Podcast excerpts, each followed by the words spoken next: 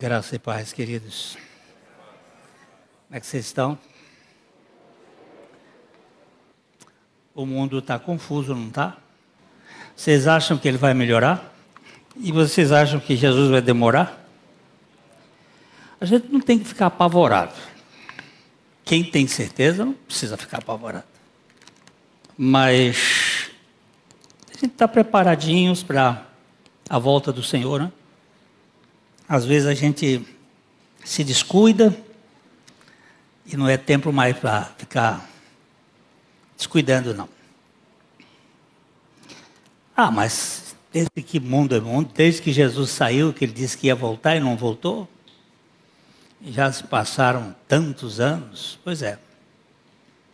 É bom a gente lembrar o que Pedro disse: que um dia para o Senhor é como mil anos e mil anos como um dia. Então, a volta dele está muito próxima. Eu estou esperando ainda não terminar o livro de João. Ah, com sinceridade.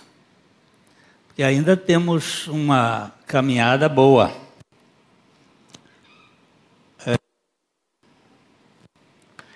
Vamos abrir aqui em João capítulo 17, versículo 12.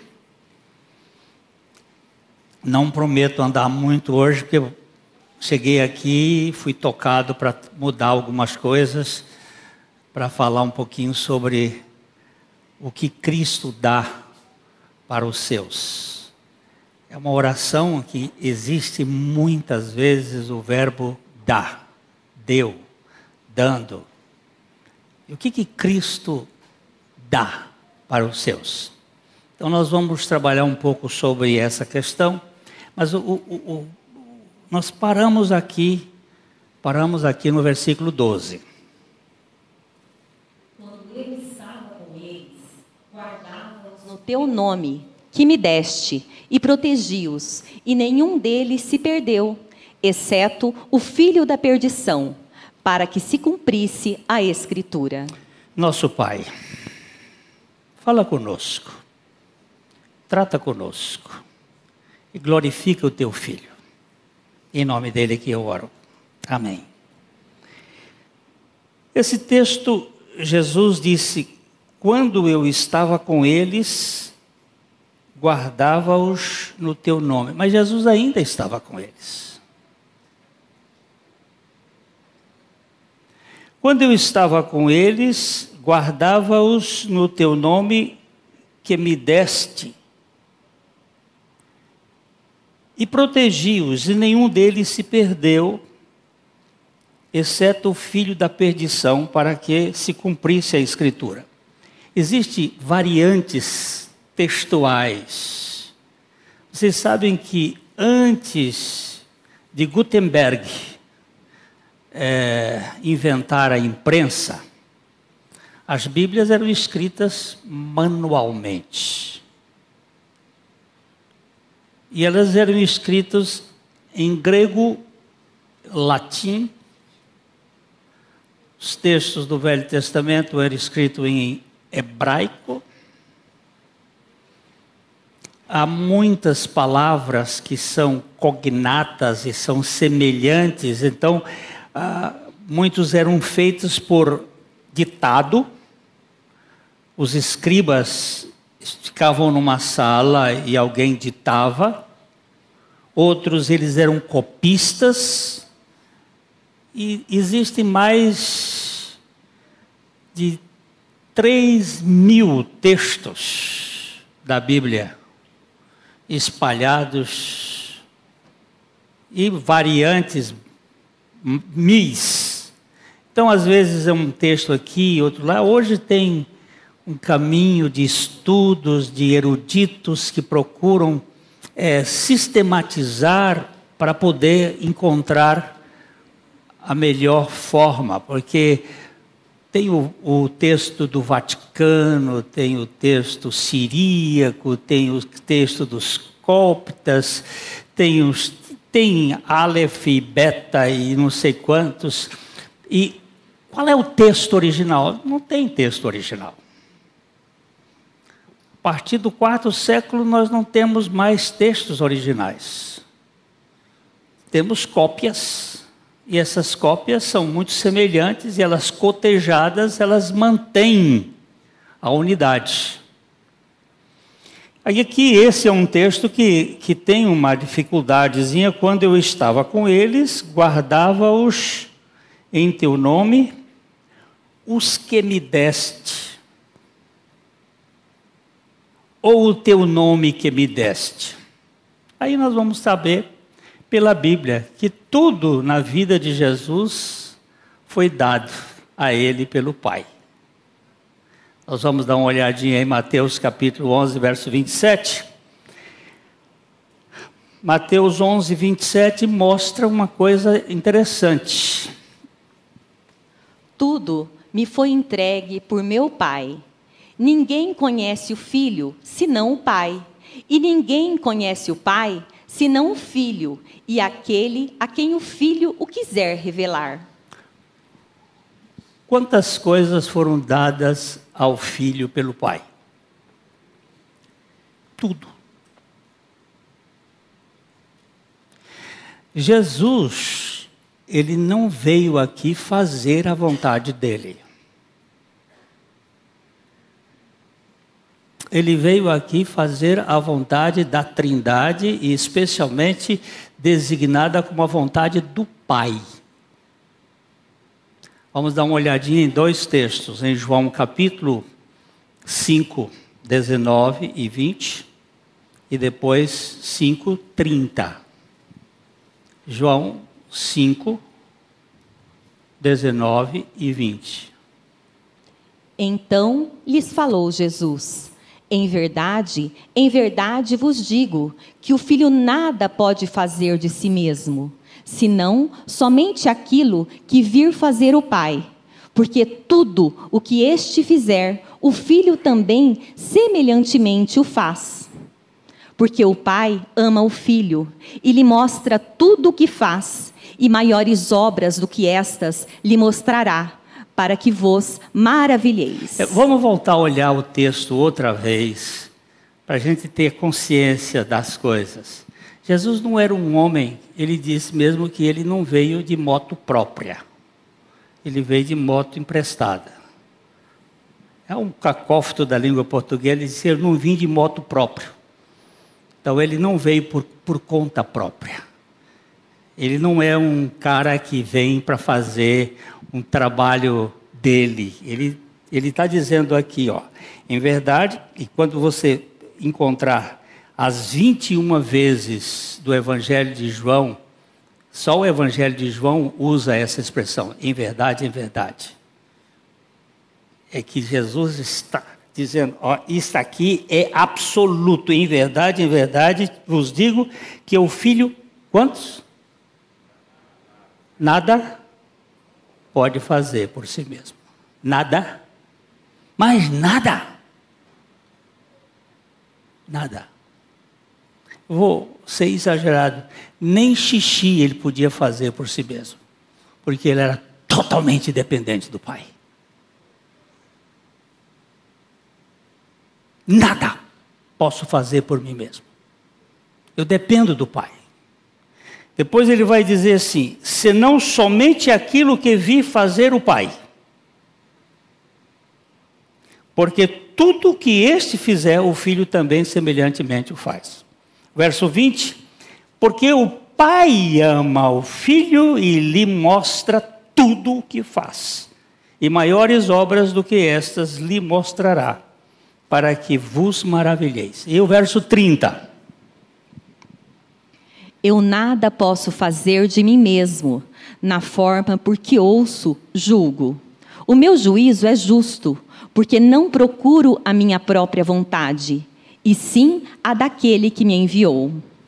Está claro isso para você? Que Jesus foi um homem 100% dependente do Pai? Quando eu digo que Jesus foi 100% dependente do Pai, eu quero dizer que Jesus foi 100% um homem de fé. Porque fé é crer e obedecer a palavra de Deus. Jesus era um homem que dependia do Pai.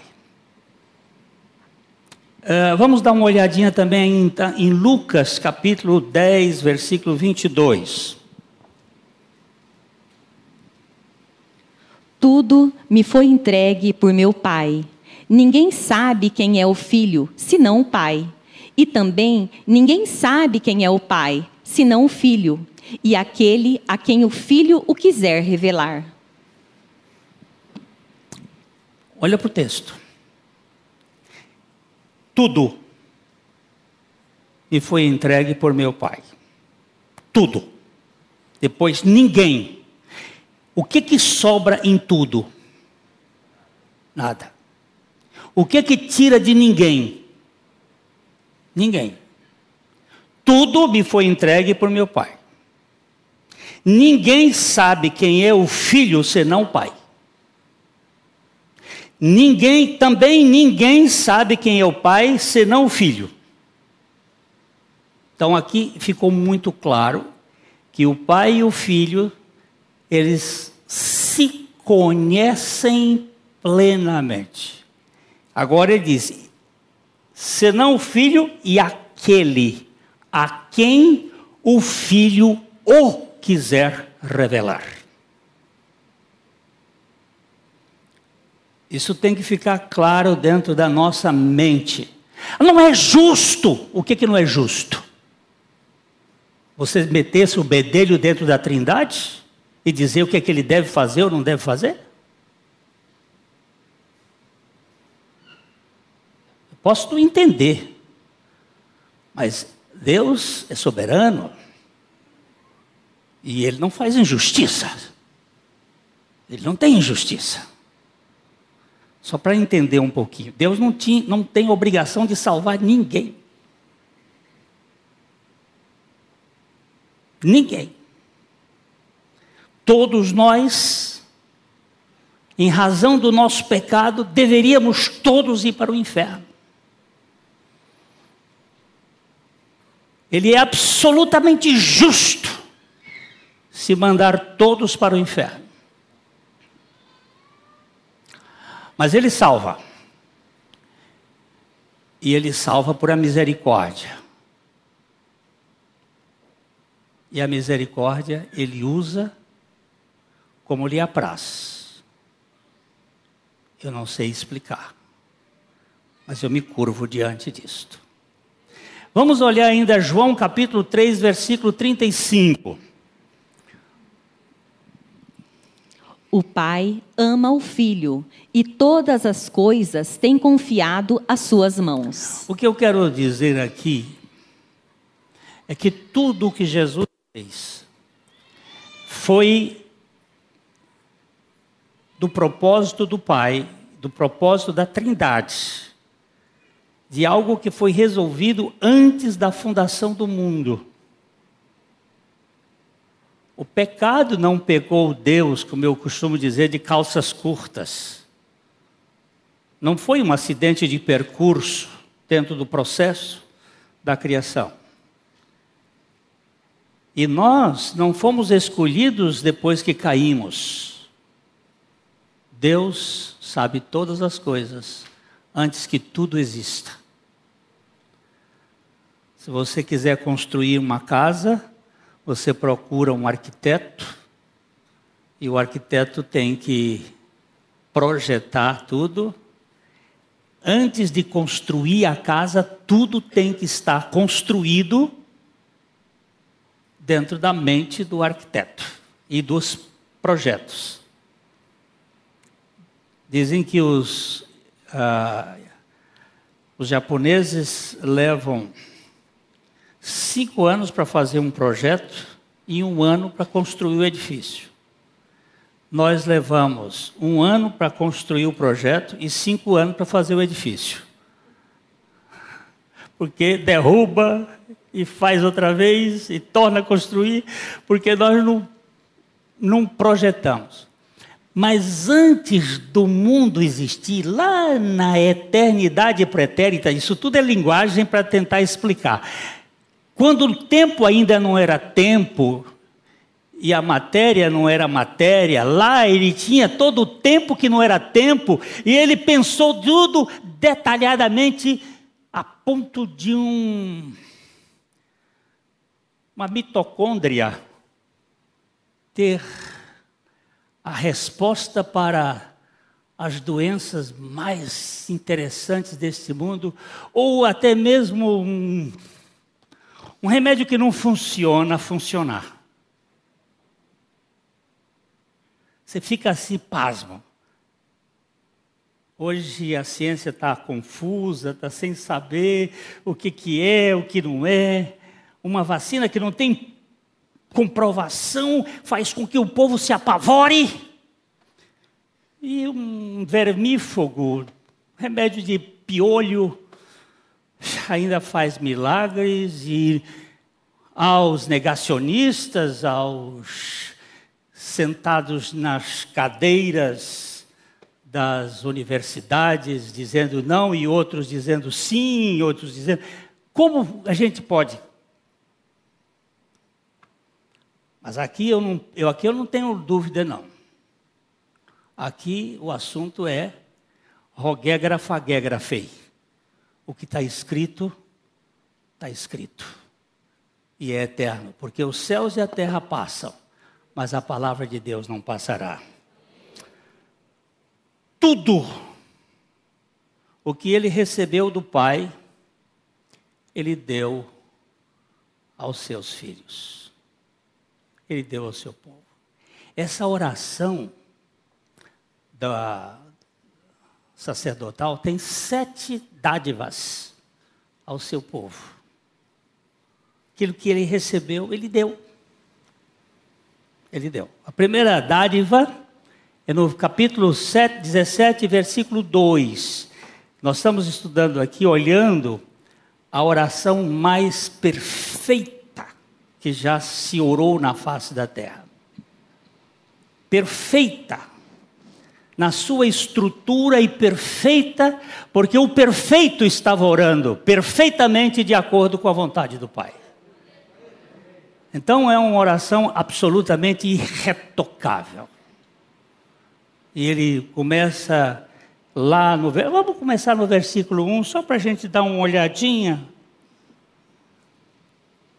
Tendo Jesus falado estas coisas, levantou os olhos ao céu e disse: Pai, é chegada a hora, glorifica a teu filho, para que o filho te glorifique a ti. Assim como lhe conferiste autoridade sobre toda a carne, a fim de que ele conceda a vida eterna a todos os que lhe deste. Ah, interessante aqui nesse texto, né? ele, ele começa dizendo que ele levantou os olhos aos céus. Você nunca vai ver Jesus fechando os olhos quando ele vai orar. Todas as vezes que ele ia orar, ele levantava os olhos para o céu. Pelo menos nos registros que nós temos na Bíblia. Então ele levanta os olhos aos céus e ele, ele ora dizendo: Pai, é chegada a hora glorifica o teu filho, para que o teu filho te glorifique, assim como aí na nossa tradução diz assim, conferiste, mas você vai para o verbo é dar, de. O verbo é o verbo dar. Então, assim como lhe deste autoridade sobre toda a carne, a fim de que ele dê, dê, conceda, dê é o mesmo verbo, dê a vida eterna a todos os que lhe deste. Três vezes ele usa o verbo didemi aqui, em tempos verbais diferentes. Então ele diz assim: Assim como deste autoridade ao filho, a autoridade do filho foi dada pelo Pai sobre toda a carne, a fim de que ele dê vida eterna a todos os que ele deste. Está certo ou está errado? A quem o Filho dá a vida eterna? Aqueles a quem o Pai deu a ele. O que, que eu faço diante desta hora? Eu grito, aleluia! Por que, que eu digo aleluia? Porque o Pai me deu a Jesus. Como é que você sabe disso? Porque eu creio.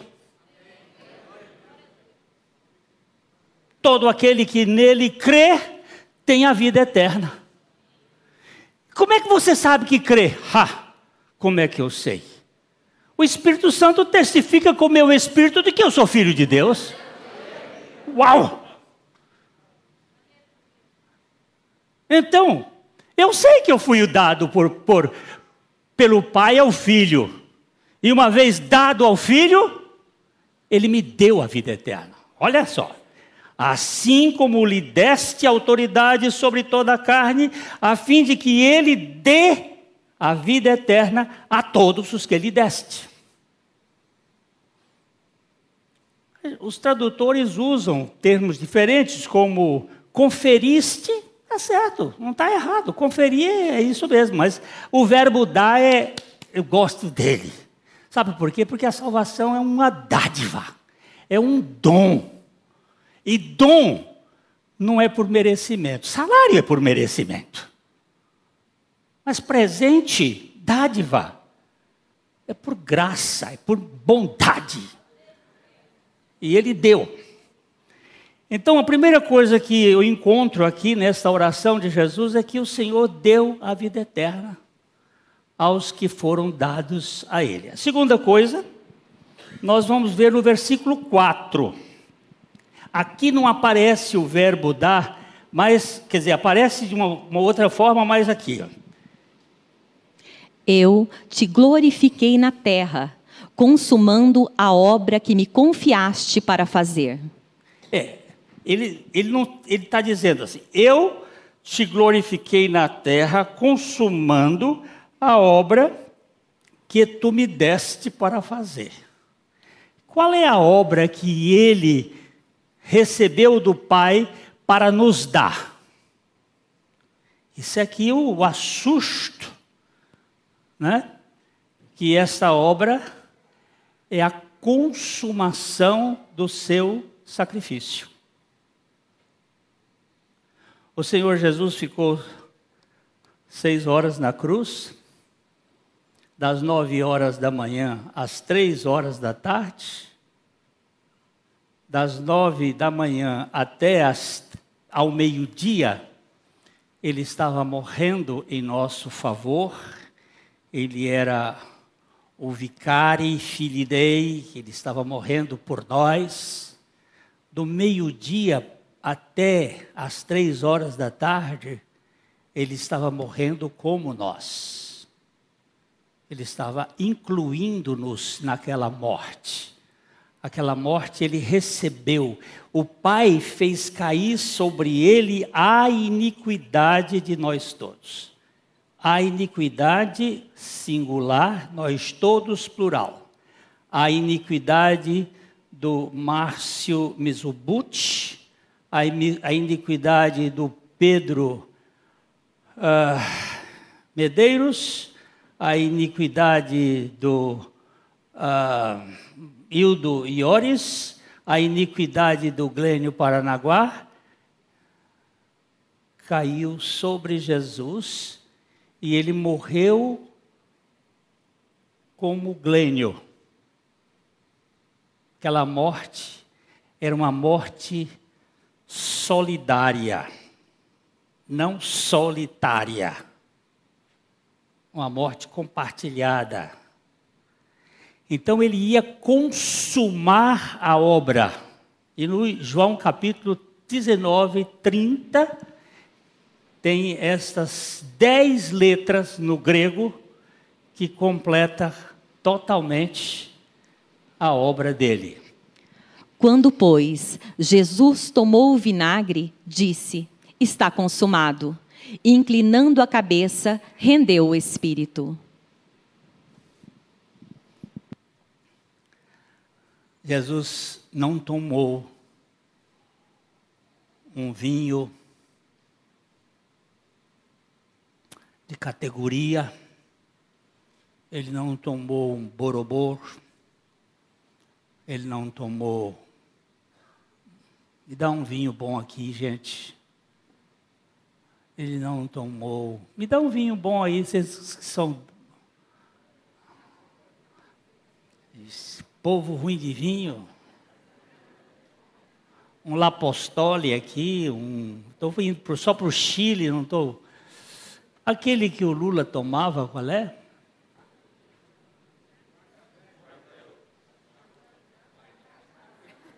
Não, 51 não. Não, não. Eu quero saber aquele, aquele, aquele caro. Ah, gente. Só aqui no Brasil quem tomava é gente muito forte. Ah, esqueci o nome do vinho, ainda bem. Jesus tomou vinagre. Deram-lhe vinagre. Ele tomou vinagre. Vinho azedo, representando a nossa vida. Aí ele dá o grito dele, tetelestai. São dez letras. Consumado. Tem mais nada para fazer. Naquele momento, ele nos deu uma salvação eterna para todos que nele creem. Terceira coisa que Jesus nos deu: Ele deu a vida eterna, Ele deu a consumação da obra que o Pai lhe deu para realizar. Aí nos versículos, eu quero que você veja o versículo 8 e depois o verso 14. Pilatos, ouvindo tal declaração. Não, não, não, 17. João capítulo 17, versículo 8. Porque eu lhes tenho transmitido as palavras que me deste, e eles as receberam, e verdadeiramente conheceram que saí de ti, e creram que tu me enviaste. Olha só, aqui ele está dizendo assim, quer ver? Porque eu lhes tenho dado as palavras que me deste. E eles receberam. E verdadeiramente conheceram que eu saí de ti. E creram que tu me enviaste. Não preciso fazer ninguém é, convencido. O texto já diz tudo. Porque eu lhes tenho dado as palavras que me deste. Jesus não foi procurar palavras em na Grécia com Sócrates, Platão e Aristóteles. Ele não foi buscar entre os hindus ele não foi buscar no meio do gnosticismo, ele disse assim: Eu lhes transmiti, ou eu lhes dei as palavras que tu me deste. Agora, o seguinte é: eles receberam, eles não aceitaram. O verbo aqui é um verbo que dá a ideia o seguinte: Receber é diferente de aceitar. Porque tem gente que aceita e desaceita. Fica uma brincadeirinha assim. Aqui não. Eles receberam de fato. É meu. Receberam as palavras que me deste. E porque receberam verdadeiramente conheceram e porque conheceram verdadeiramente creram. Receberam.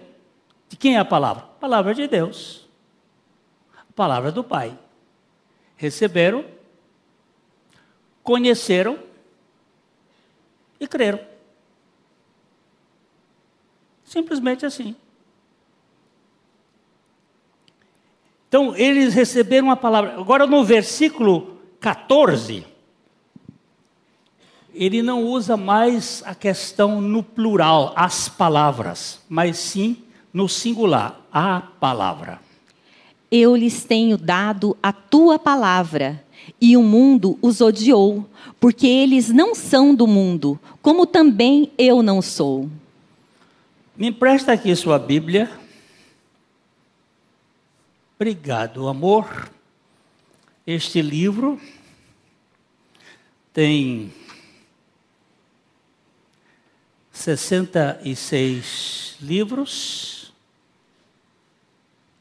Foi escrito em 1400 anos por cerca de 40 escritores. Muitos deles jamais ouviram falar do outro.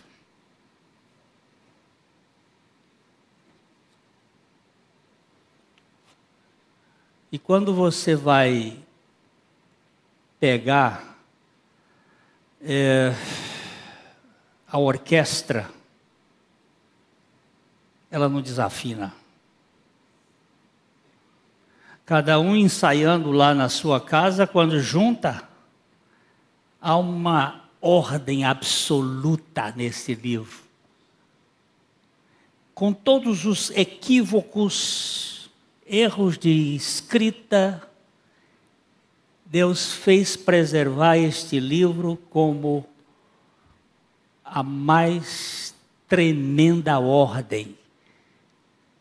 Tem uns caras aí que tentam dizer que ah, isso tudo foi invenção, foi isso, foi aquilo, mas não dão para destruir a veracidade dela, porque ela se basta. Ele a palavra de Deus. Eu lhes tenho dado a palavra. Primeiro foi as palavras. Agora é a palavra. De Gênesis 1, 1 até Apocalipse 22, 22, 21, aqui nós temos a palavra de Deus. O adversário desta palavra, ele entrou no capítulo 3 dois capítulos da Bíblia, ele está lá, mas ele não, não entra. Lá na criação, ele estava lá no jardim do Éden, jardim de Deus, de todas as pedras te vestias.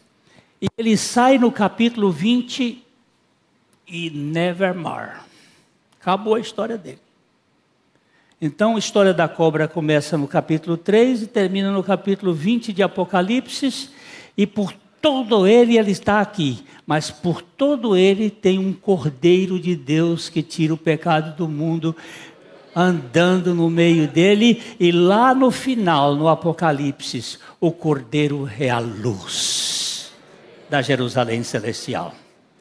Então, este é um evangelho tremendo. Ele deu a palavra. Você não tem que ir buscar nos filósofos, nos pedagogos, nos isso, aquilo. Você tem que dizer: Espírito Santo, abre os meus olhos, desvenda os meus olhos, para que eu veja as maravilhas da tua palavra. Ele deu a sua palavra a quarta coisa que ele nos deu, então ele nos deu a vida eterna, ele nos deu a consumação da obra que o Pai lhe deu para realizar, ele deu a sua palavra. Eu não tenho dificuldade de ficar aqui nessa palavra e, e ser dirigido por ela, guardado por ela. Ela é o meu.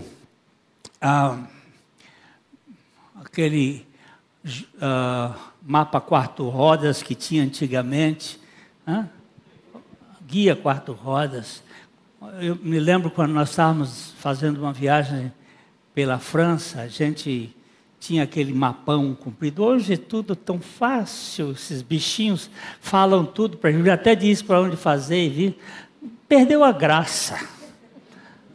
A gente ia por aqueles, aquelas estradas verdes, aqueles lugares bonitos, você escolhia, agora ele manda você ir, você não sabe nem para onde vai. Eu não gosto disso, não. Eu gosto daquele negócio assim que você ia pesquisando, ia parando, chegava num lugar. Ai, que coisa boa. O tempo bom aquele. E ele me deu a palavra dele. Eu preciso cuidar de ir para ela. E para ela, eu tenho graças a Deus. Partir de 2018 eu larguei televisão. Já tenho 19, 20, 21. Não vejo mais televisão. Tem filme, às vezes vejo. Nem esse negócio de Netflix. Às vezes tem uma coisa que presta, nem, mas minha mulher já chega e diz assim, bem, sai um pouquinho, vai andar um pouco, vai, vai andar ali no quintal, vai. Mas é tão bom a gente ficar aqui no, naquilo que não muda, que é eterno, que é seguro. Isso é tão gostoso. Outra coisa que Jesus nos deu, a quarta coisa, 17 e 13. Isso que ele está dando, ele pediu ao Pai e está dando. Mas agora vou para junto de ti, e isto falo no mundo, para que eles tenham o meu gozo completo em si mesmos. Pois nós vamos gastar um tempo aqui que ele está dando a alegria, o gozo. Você é um cristão alegre ou você é michurucá? Você é um cristão que que fuma alegria. O sujeito que é viciado em fumo, ele, ele pita de um jeito, pita do outro. Você usufrui da alegria do Senhor? Ou, ou, ou, essa alegria é só momentânea em alguma circunstância? Ele, ele aqui ele, ele dá uma ideia, é, ele diz: agora eu vou para junto de ti. Eu estou falando ainda no mundo para que eles tenham o meu gozo completo em si mesmos. Onde você e eu estamos buscando a fonte da alegria? Na realização profissional? Estou dizendo que você não possa ter isso, não, isso é interessante. Mas isso tem um tempo de validade, também tem, daqui a pouco, entra num processo de frustração. As profissões ela tem um ciclo na ordem de, do, do, do, da curva de Gauss. Ela tem um chega aqui num ponto alto, você está no aí ela começa a decair quando você começa a ter uh, o controle, você sabe fazer a coisa, ela começa a cair, cair, entra na monotonia e daqui a pouco isso em todas as profissões. Chega no fim, vou pescar. O que, que é eu vou pescar? É, tem que achar alguma coisa melhor. Melhor do que pescar, não tem. Vou lá. Essa coisa é, é tremenda, gente. Vamos mais um pouquinho. Outra coisa que Jesus nos deu. Eu, eu às vezes sou murmurento, viu? Tenho confessado as minhas reclamações, os meus murmúrios ao Senhor. Senhor, tem misericórdia de mim. Me faz uma pessoa que celebre, que se alegre. O Senhor disse que é para ser completa, para que o gozo esteja em vós esteja completo. Essa graça A minha netinha acorda de manhã esfuziante. Uma alegria que faz gosto. Até para suportar a alegria dela, às vezes é difícil, porque a alegria dela é, é, é, é assim, é radical. Ela chega nos socos e no. Mas é uma coisa. Meu pai, por que, que nós não somos alegres? A gente fica reclamando que o café está com gosto de barata. Também é demais, né? que o, tá tendo não sei o quê, porque ficou com pouco sal, porque tem sal demais, porque tem isso. Eu estou falando de bobagens, porque não sei se na, na casa de vocês as pessoas reclamam, mas na minha reclama. Reclama. Nós reclamamos demais. E Jesus disse: Eu tenho dito essas coisas para que o meu gozo esteja em vocês, e o gozo de vocês seja completo, vocês possam ter alegria. Depois, outra coisa que, que, que ele nos dá, no versículo 22, é a quinta coisa que Jesus nos dá. Eu lhes tenho transmitido a glória que me tens dado, para que sejam um, como nós o somos. Hum, olha só. Eu lhes tenho dado a glória que tu me deste. Eu lhes tenho dado é,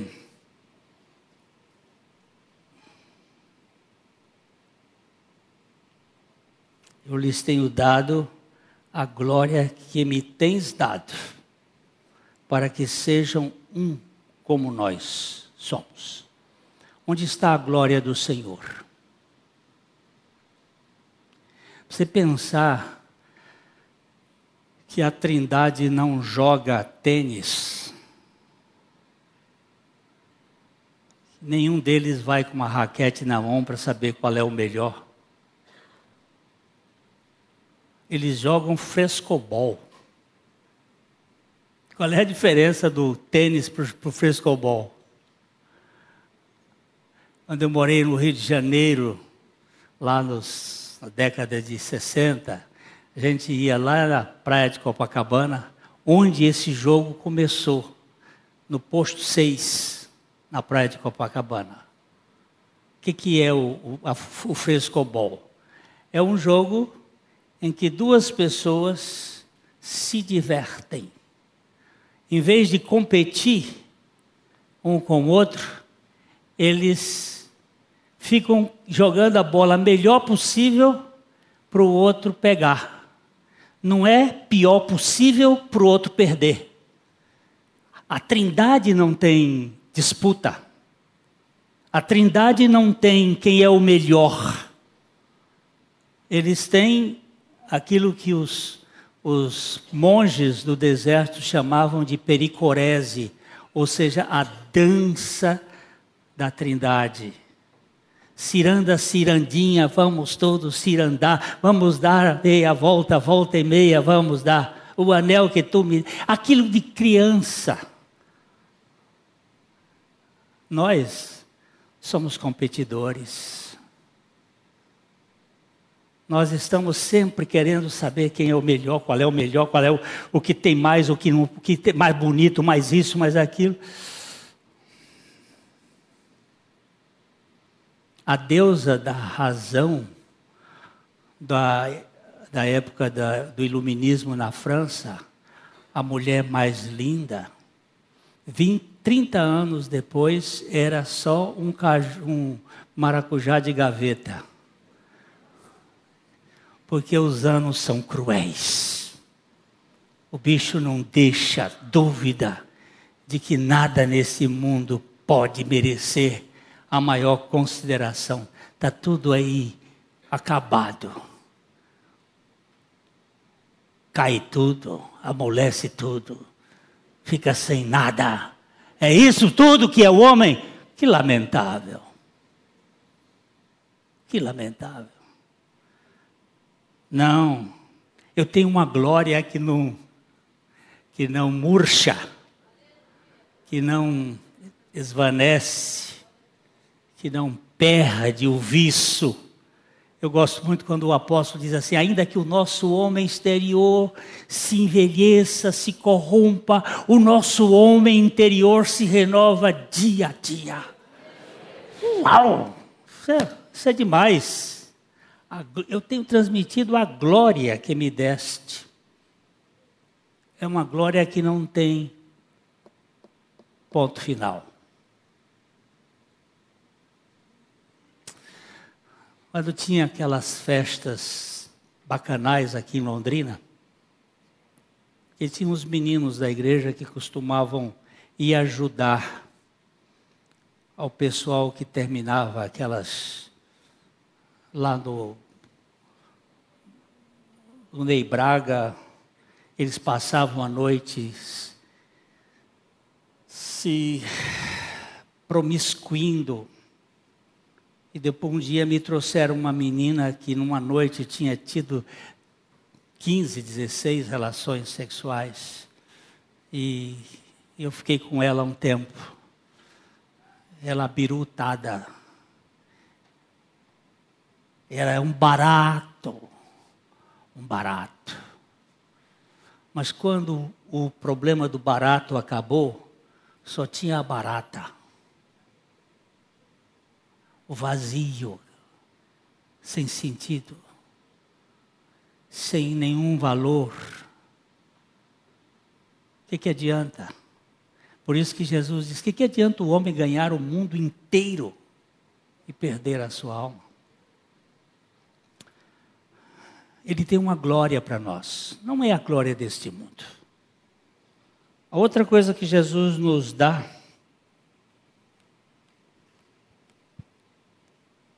verso 24. Pai, a minha vontade é que onde eu estou estejam também comigo os que me deste, para que vejam a minha glória que me conferiste, porque me amaste antes da fundação do mundo. Eu recebi hoje um um vídeo lá em Pernambuco. Tinha umas, sei lá quantas, 300 ou 400 casas, casas populares que tinham sido feitas para pessoas de baixa renda. E veio um grupo de tiranos, um grupo maligno, e botou fogo nas casas e quebrou porque essas casas seriam dadas dentro de poucos dias pelo presidente da República, e esse presidente é odiado por esse grupo. É uma ideia de destruição, de, de acabar com as coisas. Jesus diz assim: A minha vontade é ter um lugar, uma casa para todos vocês, lá na casa de meu pai, onde vocês podem, possam viver nos vários cômodos, nos vários flats. Na casa do meu pai há muita morada. Se não fosse assim, eu teria dito: Vou preparar-vos lugar, e quando eu for preparar, voltarei para vós outros. Jesus quer nos dar um, um lugar de união, um lugar de harmonia, não esta que está sendo costurada com esse ecumenismo da nova ordem mundial não é este. É este que o Pai faz através do Filho. Pai, a minha vontade é que onde eu estou estejam também comigo os que me deste. Não são os que estão todos na igreja, porque na igreja tem joio, tem trigo e tem joio mas os que foram dados pelo Pai ao Filho, esses estarão na casa do Pai com o Filho. E finalmente Jesus diz no verso 26: Eu lhes fiz conhecer o teu nome e ainda o farei conhecer, a fim de que o amor com que me amaste esteja neles e eu neles esteja. Agora ele dá a última coisa. Ele dá a si mesmo aos seus. Eu lhes fiz conhecer o teu nome e ainda fazei conhecer, a fim de que o amor com que me amaste esteja neles, e eu neles esteja. Isso é demais, né? Isso é demais. Aquela historinha que é muito boazinha o pai rico, muito rico, mas tinha um filho que era meio, meio preguiçoso. Tem pai rico que tem filho preguiçoso? Às vezes tem, né? Aí o pai resolveu que ia dar para o filho, ah, fez um, fez um testamento.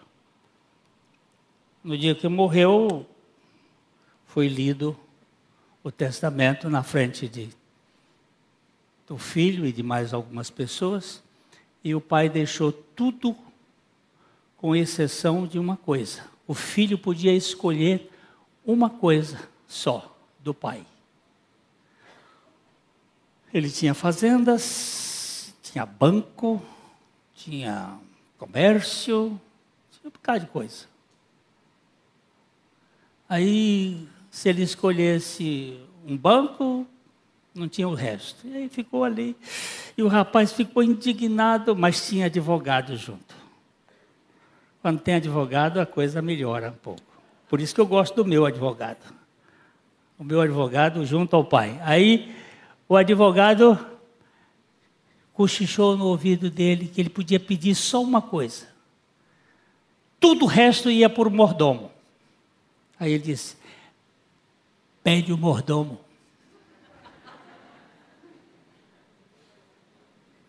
Pronto, está resolvido o problema. Quem tem o filho, quem tem o filho tem a vida eterna. Quem tem o filho tem o sacrifício. Quem tem o filho tem a, consuma, tem a palavra. Quem tem o filho tem a alegria. Quem tem o filho tem a glória. Quem tem o filho tem a moradia eterna. Quem tem o filho tem o filho. Que, que você tem? A igreja batista? Está ferrado. O que, que você tem? Eu tenho aquele que se deu a mim para que eu o tivesse como o Senhor da minha vida. Jesus não veio para que a gente fosse um religioso, mas veio para que nós fôssemos herdeiros do Pai. Tudo é vosso, e vós de Cristo, e Cristo de Deus. Foi que Ele te deu. Vê se você repete aí. Ele te deu o quê?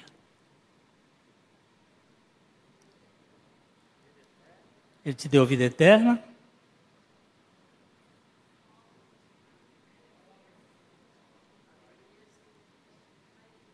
Te deu alegria.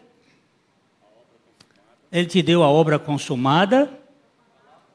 Te deu a palavra. Te deu a glória. Está faltando um, além do, dele mesmo.